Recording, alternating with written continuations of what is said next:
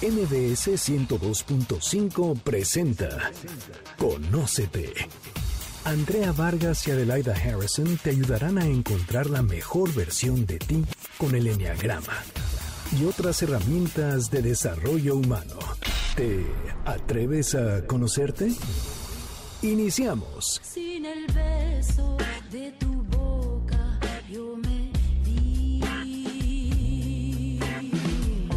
Buenas tardes, esto es Conócete. Nosotros somos Adelaida Harrison y Andrea Vargas y no saben el gusto que nos da, aunque sea transmitiendo desde nuestra casa, estar con ustedes en este sábado de Enneagrama. ¿Cómo estás, Adelaida? Bien, Andrea, muy contenta de estar con todos nuestros radioescuchas el día de hoy, este sábado nuevamente, pues con esta tecnología que sí nos permite hacer muchas cosas y poder estar con todos.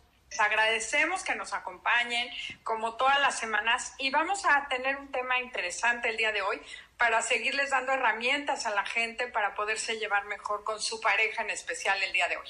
Queremos platicarles Hemos estado hablando en ocasiones anteriores de cómo tener una pareja exitosa, las relaciones, la comunicación. Y hoy lo que queremos hacer es como un resumen.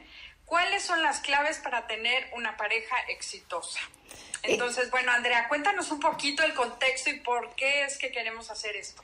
Exactamente. Bueno, primero, Adelaida y querido público, ¿sabían que de acuerdo a las estadísticas, las parejas en promedio discuten 312 veces al año, o sea que serán unas 26 veces al mes. Y saben que el día que más discusiones hay son los jueves. ¿Tú sabías eso? No sabía eso, ¿por qué? Porque se supone que el jueves es cuando ya está terminando la semana, todo el mundo está cansadísimo y entonces el marido llega muerto y la esposa le dice, ¿cómo estuvo tu día? Y este y te dice, no quiero hablar de eso y entonces empiezan las broncas, ¿no?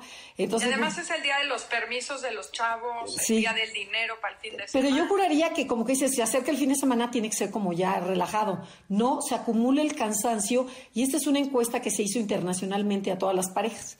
Entonces, bueno, a ver, te tengo otra preguntita, tía Adelaida, también. ¿Cuáles crees que sean los temas más comunes por los cuales discute la mayoría de las parejas? A ver, yéndome así como a la experiencia y a lo que me han contado la prima de la amiga, dinero, fútbol, ¿no? Deportes, política.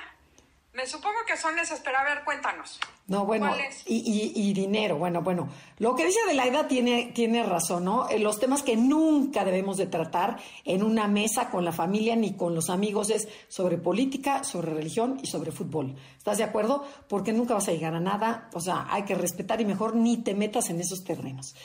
Bueno, pero los temas que más se discuten en las parejas son dinero, por supuesto.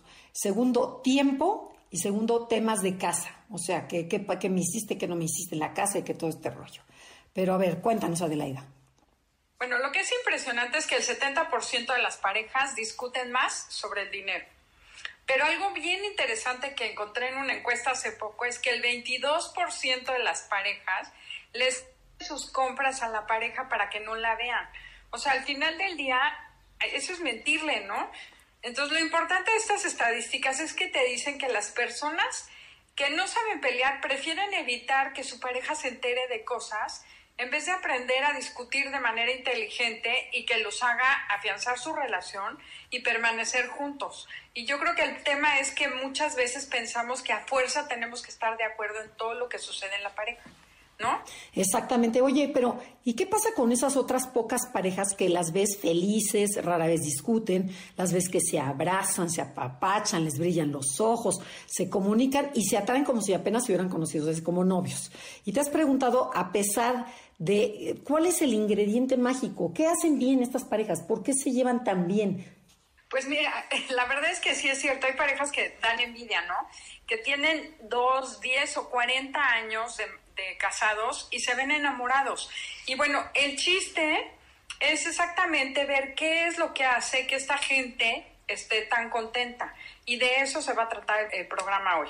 O sea que saquen lápiz y papel porque les vamos a platicar sobre los diferentes tipos de amor, sus combinaciones y también hablaremos sobre los diferentes lenguajes del amor, las diferentes maneras para aprender a discutir y negociar en vez de estar peleando por ganar en una pareja, porque el tema es aprender a negociar para lograr el ganar-ganar famoso dentro de la relación de pareja también.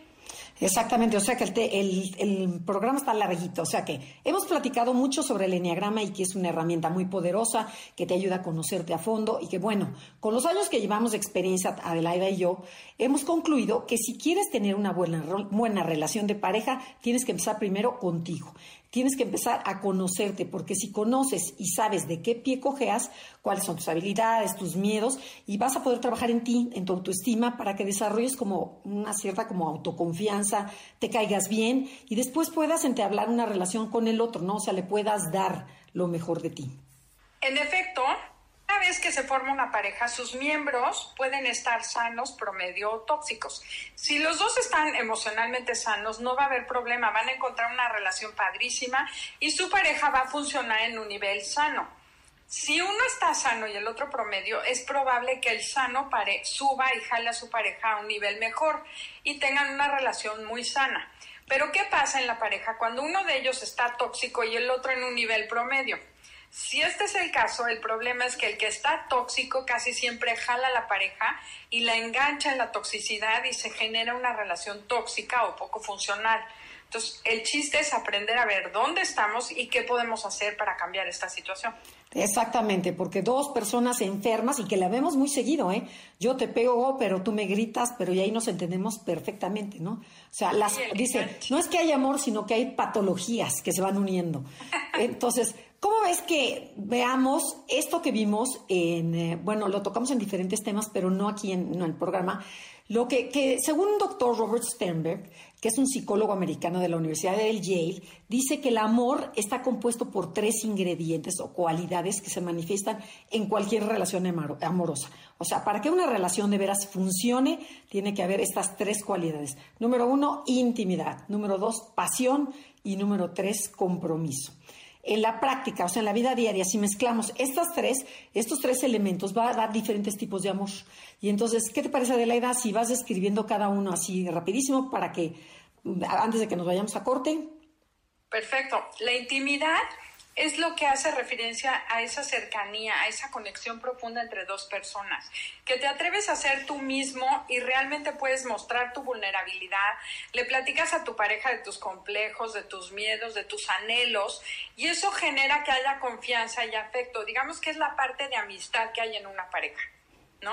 Exacto. Luego tenemos la pasión, Andrea. ¿Por qué no nos platicas acerca de la pasión? Bueno, este componente es la excitación o la energía de la relación. Hay como un impulso de atracción física en donde dices, me gusta esta, esta persona, o la necesidad de estar con la persona, de acercarme, de tocarla, de tener relaciones íntimas. Es cuando decimos, quiero todo contigo, ¿ok? Pero ¿qué dices? Puedes, pero pues el jefe ya entra después tu, tu voluntad y todo, pero esta es una atracción física que tienes hacia cierta persona. Y a ver, y después el Es la compromiso. química. Es la química, totalmente. Como decía mi abuela, ¿no? El, el amor entra por la química. O sea, hay, hay o no hay química. Cuando toca a alguien en, en la mano, dices sí o, o la repeles. ¿Estás de acuerdo? Ok, y dicen que a través de un beso en la boca te das cuenta si esa pareja y tú son compatibles químicamente. Ok. Es muy interesante. Y después lo que sigue, ¿no? O sea, Exacto. como dicen, como besa, tacana, igual. Entonces, Exacto. Y bueno, oye, el tercer componente es el compromiso, que esto se, se, de- o se define, o vamos a decir, describe la decisión que se toma, que toman dos personas de continuar y trabajar para que su relación funcione a pesar de los altibajos que puedan surgir. El típico, en las buenas y en las malas, prometo estar contigo, ¿no? Y si tenemos estos tres elementos que representan como las esquinas de un triángulo equilátero, la intimidad tiene que estar en el punto más alto del triángulo y el compromiso y la pasión serían los dos que están aquí abajo. Entonces, ojo radio escuchas, dependiendo de la combinación de estos tres componentes, es que vamos a tener distintos tipos de pareja, o sea, distintos tipos de relación. o sea, a ver si lo repites. Intimidad, pasión, Compromiso y pasión. exactamente. Entonces, ¿qué te parece, Andrea? En una relación, ¿qué es lo que predomina o cómo sería cada relación si predomina o solamente hay uno de estos? Bueno, yo creo que por lo general, bueno, yo no creo, ¿eh? también el doctor Sternberg dice que por lo general la pasión, o sea, la atracción física está, va, a va a predominar por encima de la intimidad y el compromiso. Vamos a, bueno, pero ¿qué te, la- ¿qué te parece Adelaida? Si vamos a ver las posibles combinaciones o los tipos de amor, porque aquí es cuando se pone muy interesante si combinamos estos tres ingredientes. Sí, claro, porque por ejemplo, si nada más tienes eh, el primer tipo de amor que vamos a tener es cariño, el típico que es una amistad. Entonces, es importante que haya esa, esa intimidad, pero si solo tienes un ingrediente, pues no hay pasión y no hay compromiso, o sea, nada más son amigos, ¿no?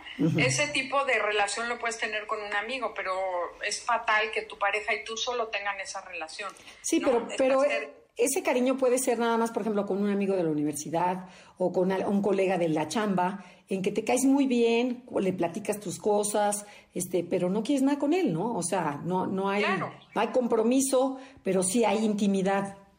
Pero hay mucha gente que vive así. Muchas parejas que llevan muchos años ya son amigos, son como roomies. Entonces, el chiste es tener cuidado de que no caigas en esto con tu pareja. Ajá. ¿Cuál es el segundo tipo de amor, Andrea? Bueno, este se le llama encaprichamiento. Este está encaprichado por no decir, aquí como dirían, este, bueno, tú dilo. En esta forma de amar donde hay mucha pasión, mucha atracción sexual, pero ojo, no hay ni intimidad ni compromiso. O sea, fíjense, nada más está viendo un ingrediente. En el primero era solo intimidad. Aquí solo hay pasión, o sea, mucho sexo y, es, y mucho sexo, sex- sexto, ¿eh?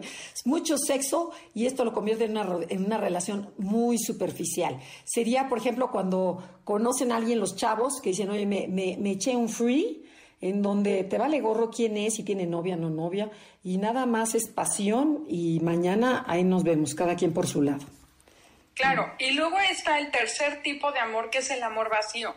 Cuando solo hay un ingrediente, pero en este, en este caso, lo único que hay es compromiso. Entonces existe mucho compromiso de aquí hasta que la muerte nos separe, pero ya no hay pasión ni no hay intimidad. Entonces podría ser el caso también de una pareja que lleve mucho tiempo casado, que no tienen comunicación íntima, no son amigos, no tienen confianza uno con el otro y también cero sexo. Entonces, en este caso hay mucho compromiso porque juramos ante el altar estar siempre hasta el final de la vida, pero solamente van juntos a las comidas sociales, a eventos, pero entre ellos no hay nada. Bueno, O sea, esa, esa hay muchísimos. Yo tengo muchos conocidos que tienen este tipo de relación, ¿no? O sea, cada quien su vida, como decía mi, mi suegro, ni un sí ni un, no, ni un no, puro que te importa. Ajá, y Solo fingen que son pareja. Claro, y a lo mejor me convienes, ¿no? Porque a lo mejor tú me lavas la ropa y este y me tienes mi comidita, mi, o sea, toda mi casa y este y tú no trabajas, yo te mantengo y cada quien hace su vida. Y además por los hijos, ¿no? Quedamos de que aquí estamos. Pero tenemos que ir a un corte comercial. No se muevan porque nos quedan otras combinaciones que nos dan distintos tipos de pareja para que veas dónde está la tuya. Esto es Conócete y el tema del día de hoy, las claves para tener una relación exitosa. Si te gusta el programa y quieres bajar el podcast, hazlo a través de la plataforma Himalaya. Es gratuita, buscas Conócete y ahí están todos los podcasts.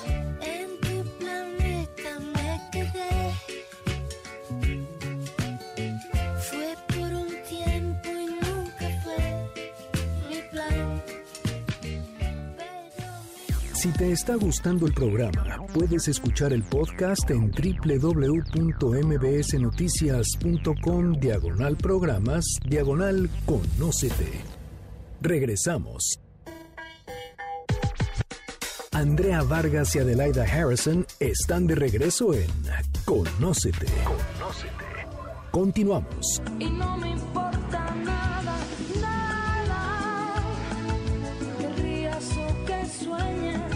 Ya regresamos. Esto es Conócete. Nosotros somos Adelaida Harrison y Andrea Vargas y estamos hablando sobre las claves para tener una relación exitosa. Estamos hablando de los diferentes tipos de amor y vimos que el primer tipo de amor se llama cariño, que ya dijo Adelaida, solo hay un ingrediente. Segundo tipo de amor, eh, solo hay pasión y este y se llama encaprichamiento. El tercer tipo de amor es el amor que describió Adelaida, que se llama amor vacío, en donde nada más hay compromiso, pero no hay nada de nada de lo demás. ¿Ok? Y el cuarto tipo de amor es el amor romántico. El amor romántico es una forma de amar en la que los miembros de la relación sienten atracción y excitación y además tienen confianza y cercanía. O sea que hay dos elementos que van a ser pasión e intimidad. El amor romántico ha inspirado a miles de novelas, series y películas como Romeo y Julieta, que todo el mundo seguro la conoce, y si esta etapa continúa creciendo, este, viviendo grandes experiencias juntos, podríamos acabar provocando el compromiso. O sea, es esa pareja en donde empieza con mucho romanticismo y empieza a haber más cercanía, ¿no? Y entonces empieza ya a, o sea, empieza a entablar una relación en donde ya se, se va a la larga. Claro, y lo normal es que surja el compromiso y dure mucho tiempo. Sería lo ideal. Ahora vamos con el otro tipo de amor que sería el amor sociable esta combinación es muy común. Existen dos ingredientes. Son la intimidad, que son buenos amigos, y tienen mucho compromiso, pero cero pasión. Entonces, sí suelen ser relaciones muy duraderas, pero les falta el tercer ingrediente, que es la pasión. Y la verdad es que vemos este tipo de amor muy seguido en parejas, incluso jóvenes, donde la mamá está muerta de cansancio y no quiere saber de intimidad, o que, por ejemplo, la mujer y el hombre eh, entran en la menopausia y la andropausia, o sea, ya cuando están grandes y también ya como que dicen hay que flujera darle tiempo a la pasión, o cuando ves, por ejemplo, que decían eso sí es, voy a contar una intimidad. Cuando hacía mucho frío y salía tapada con pants, ya sabes, calcetines, me decía mi marido, esa es la pijama matapasión. Bueno, bueno, yo creo que, yo creo que todas las mujeres tenemos una pijama matapasión y te vale gorro cuando hace frío con la pena. Y más si vives, por ejemplo, yo vivo en un lugar que es helado, o sea, en la montaña, en donde de veras dices, no hay manera, si quiere algo, pues hay, que trabaje. Pero sí. Pues entonces ese es el chiste, que no se les olvide que pues que hay que cuidar esta parte, como decías tú, el señor con la barriga o que le vale gorro o la señora que con tubos y cremas, ¿no? Se acuesta con sus cremas en la cara. Y dices, no ves al marido todo el día, digo, ahorita estamos todos juntos, pero hay que tener cuidado y echarle ganitas, ¿no? A la relación para que la pasión se mantenga, incluso se puede fortalecer hasta edades muy avanzadas. Fíjate, yo tengo una amiga en que, le, en que le decía, no hombre, salieron unas hormonas buenísimas, porque me decía, oye, no, yo ya no quiero nada con mi marido, me da una flojera que seas, hay, hay me tapas cuando acabes casi, ¿no? Y dice, y me dice, a ver, Andrea, ¿qué parte no has entendido? No, el problema no es, mi, no es el deseo sexual, el problema es el hombre que tengo yo al lado. O sea, no se me antoja nada. Y dije, ah, bueno, no, ese ya es otro tema. No, bueno, sí ya no hay nada que hacer. Pero es lo que tú dices, o sea, trabajemos en la pasión, o sea, pongámonos guapas, pongámonos ellos también, que se cuiden la panza, hagan ejercicio, todas esas cosas. Pero a ver, Adelaida, platícanos. Tuve una tía, antes de seguir con el siguiente amor, que es mi abuelo, mi tío de 90 años. Y mi tía en el velorio, ¿sabes lo que presumía?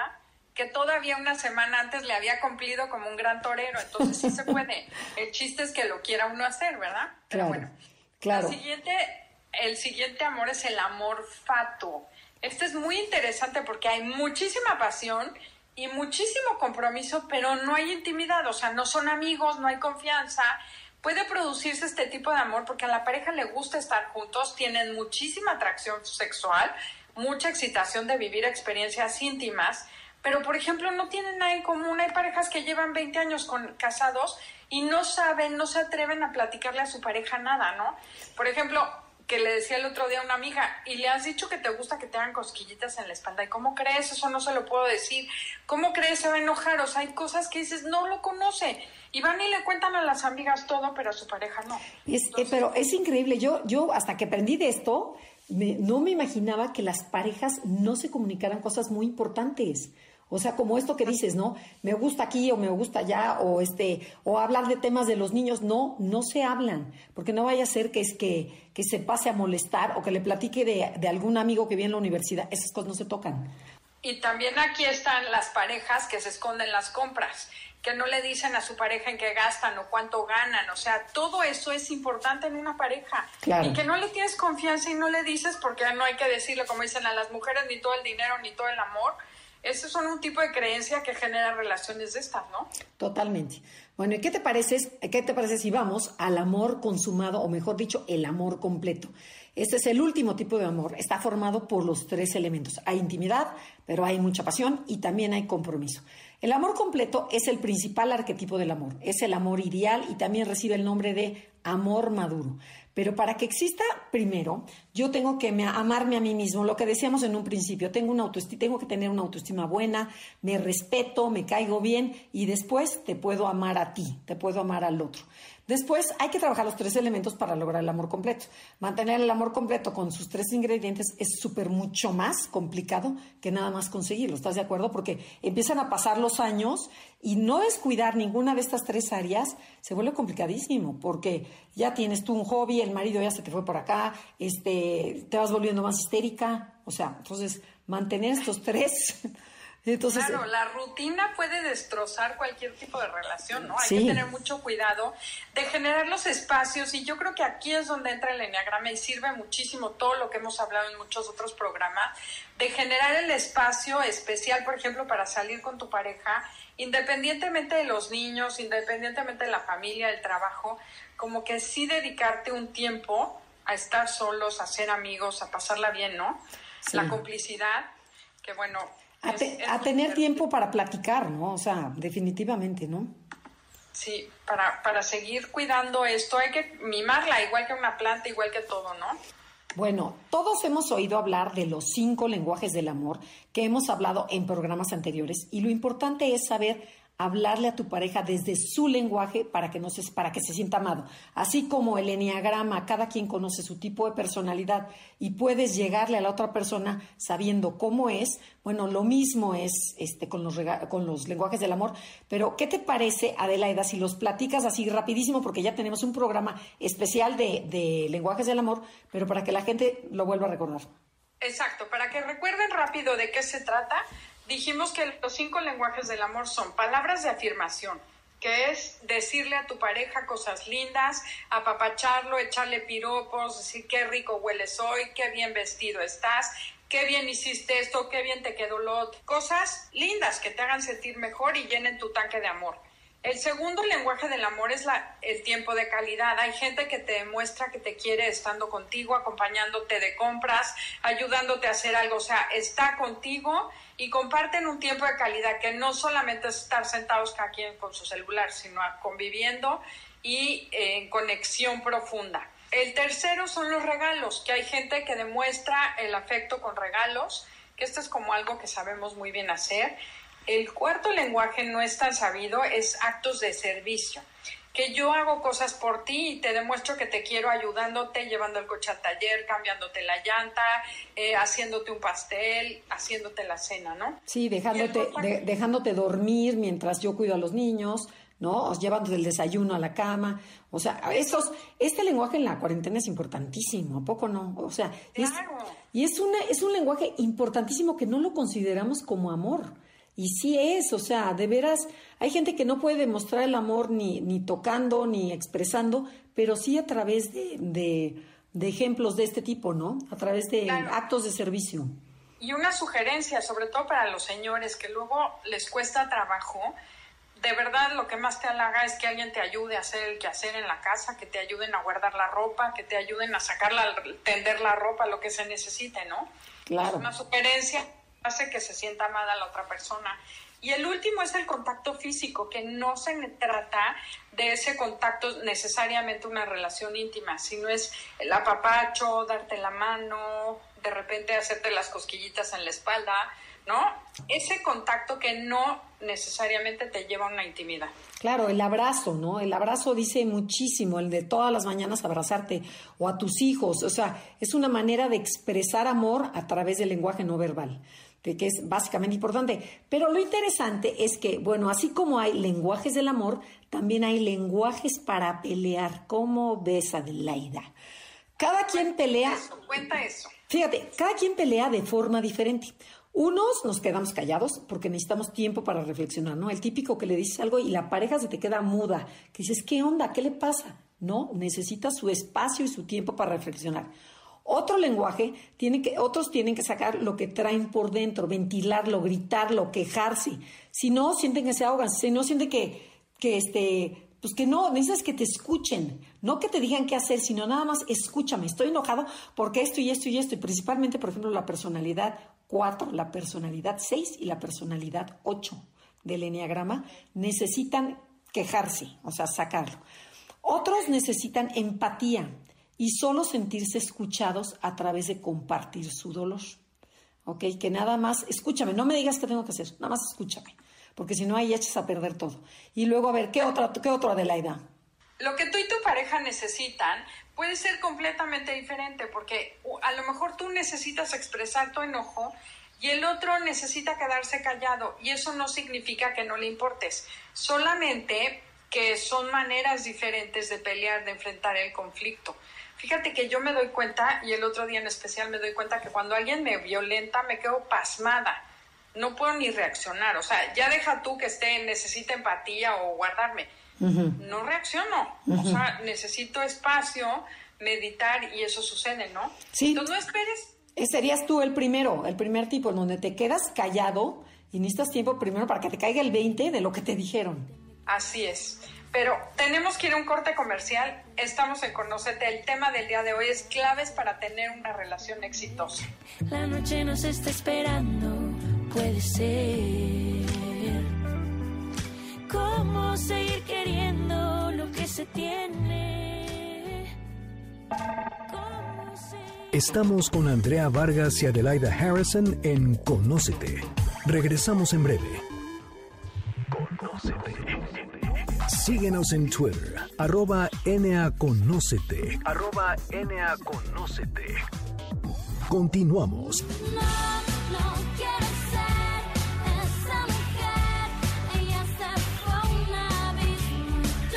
Ya regresamos, esto es Conócete, nosotros somos Adelaida Harrison y Andrea Vargas transmitiendo desde cada una de nuestras casas, o sea que si no escuchan muy bien el sonido les pedimos una disculpa, pero es que estamos en este encierro forzado, pero con muchas ganas de estar con ustedes.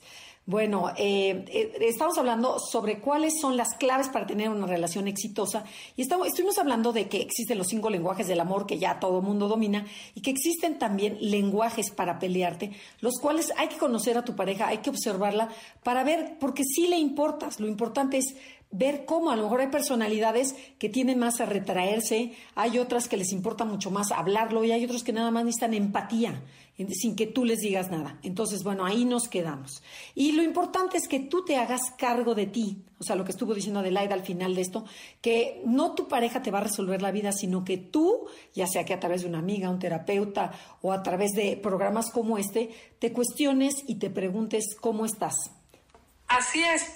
Una de las cosas que comentamos en el, creo que lenguajes del amor, que las chanclas vienen en pares. También tuvimos un programa de Tienes la pareja para la que te alcanzó, donde hablábamos que lo más importante es que tú seas una mejor persona para que te relaciones mejor con los demás. Entonces, si tu pareja no te hace feliz, te tenemos una noticia, no es obligación. Tú tienes que ser feliz, trabajar tu felicidad y después compartirla con la otra persona, ¿no?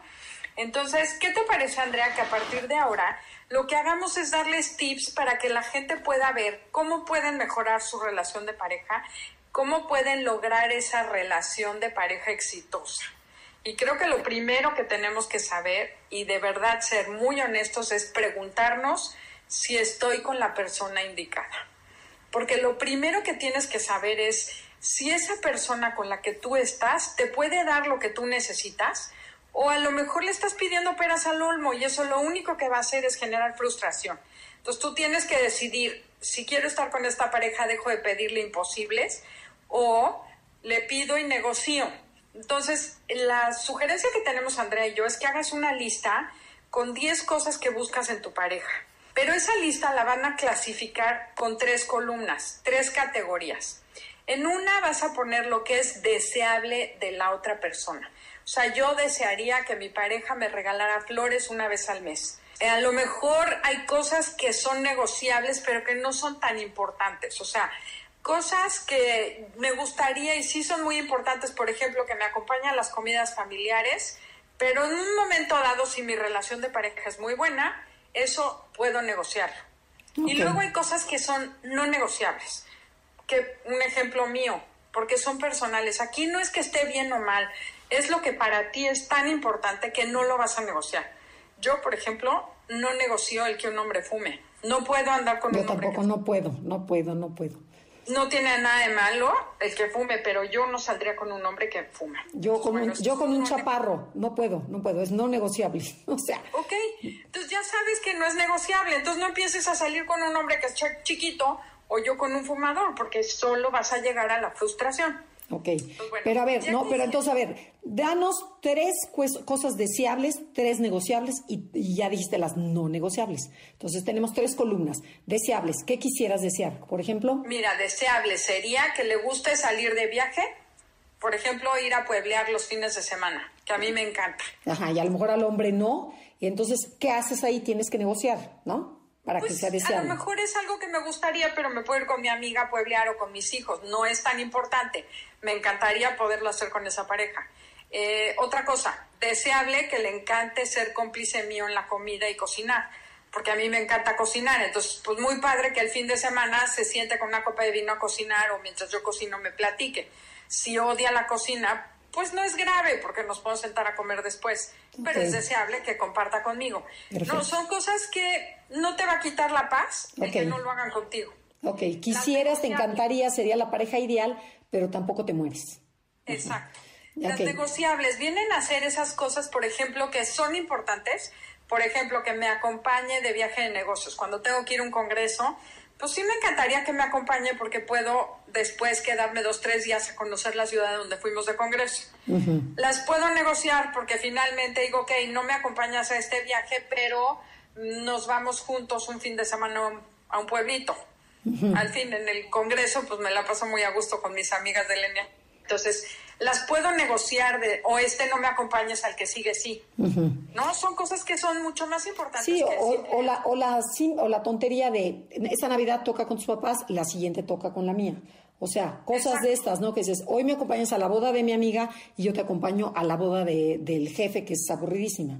O sea, Exacto. ahí Sí, negocian. o, o tú me llevas el coche a, no sé, eh, a verificar y yo te voy a hacer tal cosa. O sea, son cosas que pues sirven para negociar y lograr acuerdos donde todo el mundo esté contento, ¿no? Y las no negociables, ya dijimos, son cosas que no puedes permitir. Para ti no son una negociación. Pero a ver, Y Adelaide. que si las aceptas, Ajá. empiezas a tener problemas, a requemarte y a cobrarle la factura de manera inconsciente. Claro, por Que ahí es donde empiezan los problemas. por no hacerlo de forma abierta e inteligente, que es de lo que se trata este programa, ¿no? Entonces, pero supongamos que llegaste a la conclusión de que sí estás con la persona indicada.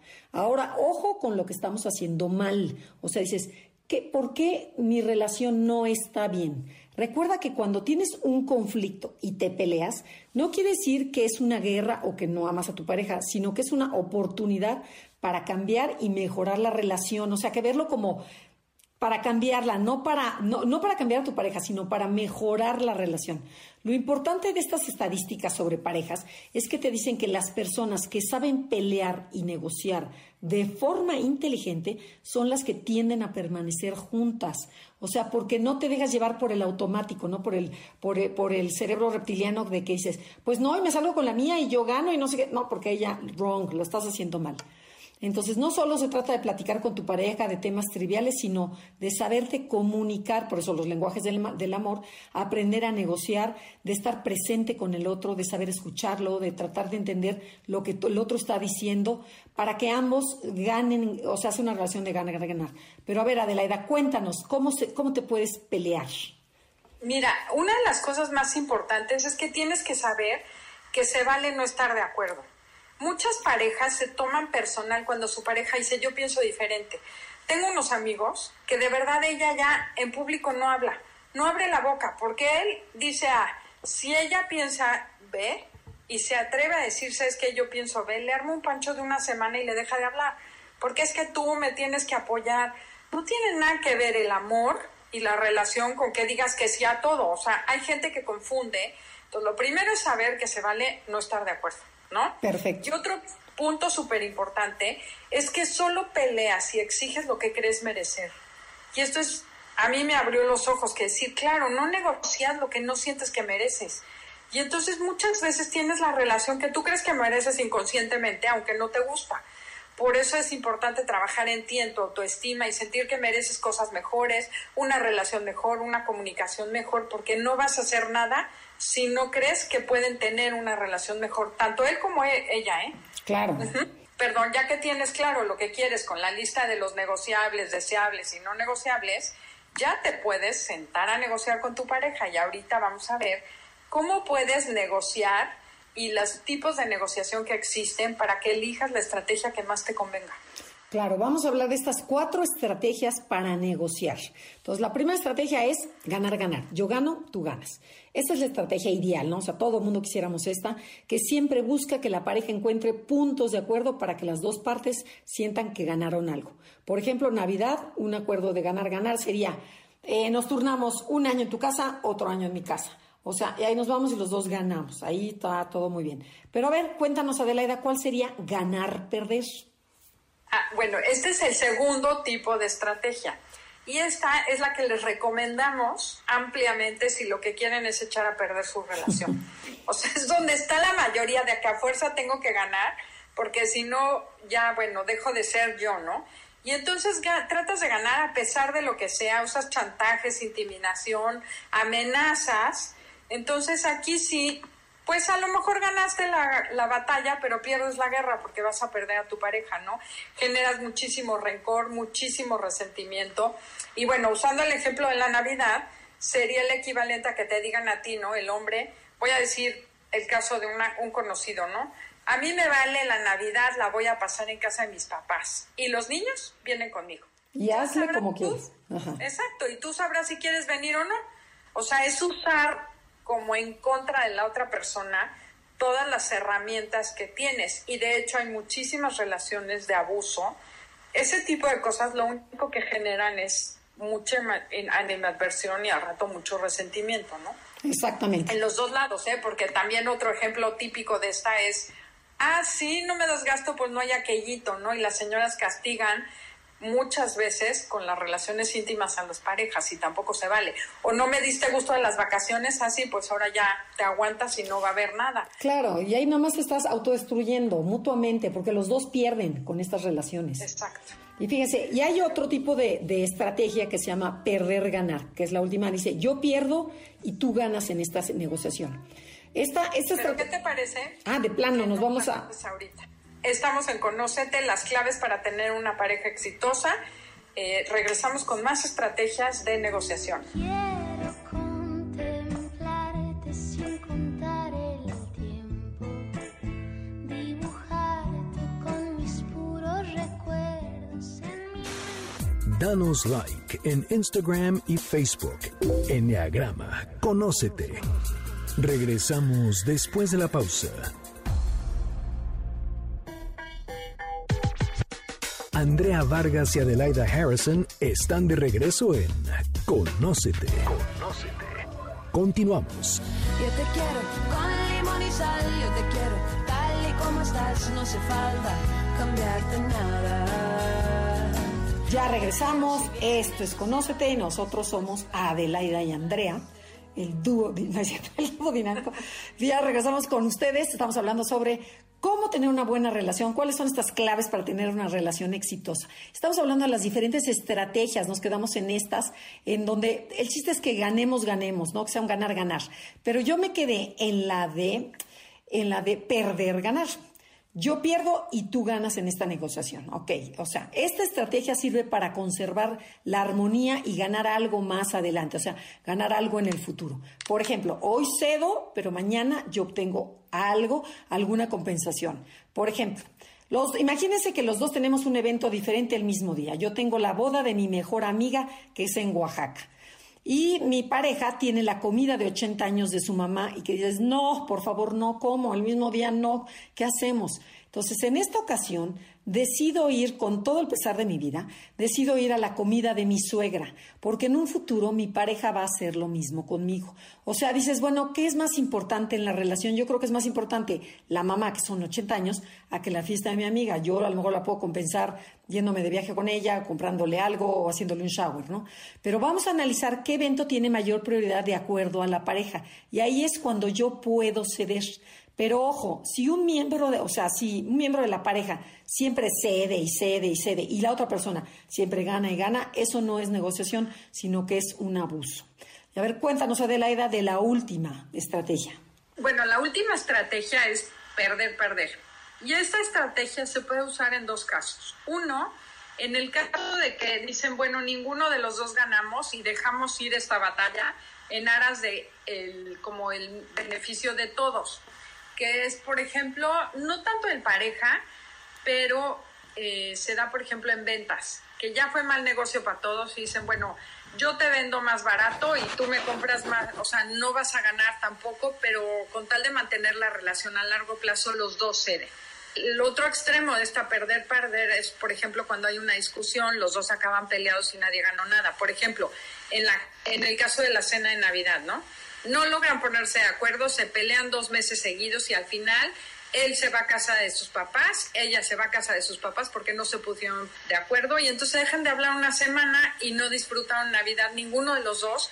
Es un pleito y pues al final todos pierden, ¿no? Como en la pirinola nadie ganó nada. Y creo que el punto también, como lo has dicho muchísimas veces, Andrea, también ser bien honestos. Si ya de plano se desgastó la relación y no quieren hacer nada, pues empezar a ver si se van a separar, porque también pobres hijos, la cantidad de parejas que se quedan porque los hijos estén bien y los hijos no están bien. Los hijos ven los pleitos y odian a los papás peleándose todo el día. Claro, lo perciben en el cuerpo y se pone toda la situación mucho más tensa a que si vivieran separados. Totalmente de acuerdo. Pero a ver, Adelaida, cuéntanos porque les tenemos una técnica muy especial para resolución de conflictos. Este, esta es la técnica del nudo y se usa para resolver los conflictos de manera pacífica, o sea, para que este, esta parte emocional se, como que se tranquilice, ¿no? Cuando los dos están como muy, muy enojados. Entonces, cuéntanos, Adelaida, adelante. Mira, lo primero es que tienes que quedar de acuerdo con tu pareja, que estás de acuerdo en que cuando aparezca el nudo, tú lo vas a aceptar. O sea, hay ciertas reglas que vamos a comentar y desde antes de que exista un conflicto tienes que decir, ok, vamos a usar este nudo. Y es muy fácil, necesitas una cuerda, una soga, una agujeta. Eh, por ejemplo, la pareja queda que abajo de la televisión del cuarto van a tener una cuerda con un nudo cuando haya un problema que tienen que resolver. Entonces, si yo me enojé con mi pareja porque hizo un comentario que me molestó mucho, en vez de decirle y en ese momento este, decirle las cosas cuando estoy muy enojada, hago un nudo y pongo la cuerda con el nudo, la agujeta con el nudo en ese lugar que quedamos. O sea, arriba de la tele. Ponte tú arriba de la tele. Entonces, paso y digo, glup, esta señora está histérica. pues sí, pero en vez de decirte las cosas y agredirte, nada más dejé el nudo ahí puesto. Y es como decir, necesitamos resolver y deshacer este nudo. En el momento que tú haces un nudo y lo dejas fuera de ti, psicológicamente está sacando el problema y está dejando de ser un enojo hacia ti para ser un conflicto que los dos tenemos que resolver. Vamos a negociar. El mensaje que le mandas a tu pareja cuando pones el nudo es necesito negociar contigo. Exacto. Y entonces tú estás de acuerdo en que vas a ir a negociar conmigo. A ver, ¿cómo le vamos a hacer para encontrar la mejor solución a este tema? Y ir con, con una, o sea, ir con apertura, ir con curiosidad y no ir a la defensiva, ¿no? Es decir, cómo sí se puede arreglar las cosas y no y no ir de que, a ver, ¿qué? ¿Qué te digo y cómo te ataco primero, no? Exacto, entonces no coges el nudo y sales corriendo y ahora esto qué quiere decir, entonces tú te callas, lo que pone la persona el nudo, lo pongo afuera, es como decir, tengo la buena voluntad de no descargar mi ego, sino de ver cómo lo resolvemos. Y está esta persona de acuerdo en que la, cuando el agredido o al que le pusieron el nudo, tome el tiempo que necesita para hacer la cita entonces, por ejemplo, le dices, nos vamos a ver mañana a las nueve de la noche, vamos a sentarnos a tomar una cervecita y a platicar del nudo. Entonces, estás dándole tiempo a la otra persona también para que se serene y se sienten en un momento de tranquilidad a ver cuál es ese problema. Me, me, parece excelente. Y fíjate, yo le añadiría a todo esto que estás mencionando, que es importantísimo y se me hace una técnica súper interesante, que nunca tomes, cuando estés enojado, nunca tomes decisiones o afirmes nada que te vayas a arrepentir, ¿no? Como por ejemplo, como tú siempre, tú nunca, basada en una emoción del momento, porque solo las emociones van y vienen, entonces después te puedes arrepentir. O el calor y la adrenalina del momento puede echar a perder a una familia feliz. O sea, si tú estabas bien y por el calor y, la, y el enojo, entonces tranquilo. Lo interesante de todo esto es que si, por ejemplo, si pensamos en un, en un tenista o en un jugador de fútbol, ellos no se preparan en el juego, eh, este, sino, sino que se preparan antes, se preparan cuando, cuando está todo el mundo tranquilo. Entonces, se me preparan cuando no hay momentos de tensión. Entonces, cuando haya calma y armonía y las cosas vaya bien, entonces cuando tienes que hablar con tu pareja, que es a lo mejor este momento del nudo, ¿no? Entonces, ya no tenemos esta adrenalina, ya no, ya le bajamos un poquito, tenemos curiosidad, tenemos ganas de mejorar la relación, ahí es cuando vamos a hablar, en momentos de tranquilidad, ¿no? Así es, entonces si estás enojado, hazle un nudo y jala la cuerda todo lo que quieras. Otra cosa bien importante es que a la hora que se sienten a negociar, no puedes hacer acusaciones, solo vas a describir el nudo que quieres deshacer. Es muy diferente llegar, no sé, a ver, ayúdame a pensar en un ejemplo de esos problemas de pareja. El, típico problema de pareja, este ¿no? Que la contra, te, te contradijo, estabas hablando, tú estabas contando muy emocionada toda tu historia y te dijo, no, no es cierto, eso es mentira. O sea, y entonces te cayó pero gordísimo. Bueno, entonces a la hora que te sientas en el nudo, en vez de decirle, es que cuando yo estoy platicando me choca que tú siempre me callas y me criticas y te burlas y no le das importancia a mis temas. Eso es una acusación. Entonces, ¿cómo lo tienes que decir? cuando yo estoy hablando y tú haces un comentario burlón, yo me siento de tal manera. Y lo que tienes que decir es cómo te estás sintiendo, porque tus emociones nadie las puede reclamar. O sea, nadie te puede cuestionar lo que tú sentiste cuando tu pareja te descalificó en público. Eso es lo más importante, cómo me sentí yo. Y al final le dices qué desearías que hiciera. Entonces son tres partes. Cuando tú haces tal cosa y tienen que ser hechos comprobables cómo reírte de mí en público, a mí me genera un impacto. ¿Cómo me siento yo cuando tú te ríes o te burlas o me descalificas en público? Y yo puedo decir, me sentí poco segura, me sentí tonta, me sentí ridícula, sentí que te reíste de mí, lo que hayas sentido. Y me gustaría tal cosa. Entonces también le dices a tu pareja lo que a ti te gustaría que hiciera en esa situación. Sí, que se quede callado, aunque sea una mentira, pero, pero que te respete. ¿no? Pero, pero qué importante no echar la culpa, porque si no la otra persona se cierra automáticamente. Es que tú ayer cuando no sé qué, entonces el otro se pone a la defensiva. En cambio, es cuando a mí me hacen eso, me siento de esta manera. Entonces, totalmente diferente. Les pedimos que hagan acuerdos y tomen decisiones cuando estén tranquilos. No te esperes a que las pongas, las cosas se pongan mal para empezar a trabajar la relación. O sea, y hay que echarle muchas ganas y trabajar duro cuando las cosas van bien, para que nunca lleguen a estar mal. ¿Estás de acuerdo? O sea, que echarle ganitas para que no lleguemos al extremo. Y bueno, lo ideal sería que platicaran una vez al mes de cómo va la relación, porque mientras más tiempo dejas pasar, mientras menos comunicación hay, peores van a ser los problemas. Pues bueno, este, creo que para tener una buena relación de pareja, lo primero que hay que tener es una muy buena comunicación y que sea constante, ¿no? Totalmente. Claro, yo creo que con esto ya les dimos muchas herramientas de los ingredientes, los lenguajes del amor, los lenguajes para pelearte, las estrategias para negociar y bueno, y, y, este que es muy importante, lo del nudo, ¿no? Esta, esta técnica que se me hizo, se me hizo muy interesante, muy padre.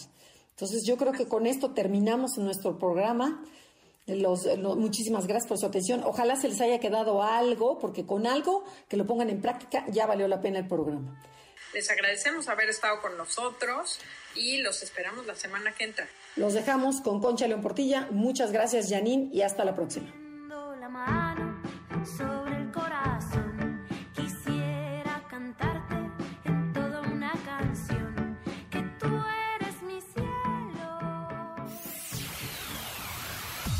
MBS 102.5 presentó Conócete. Te esperamos en la siguiente emisión para seguir en el camino del autoconocimiento.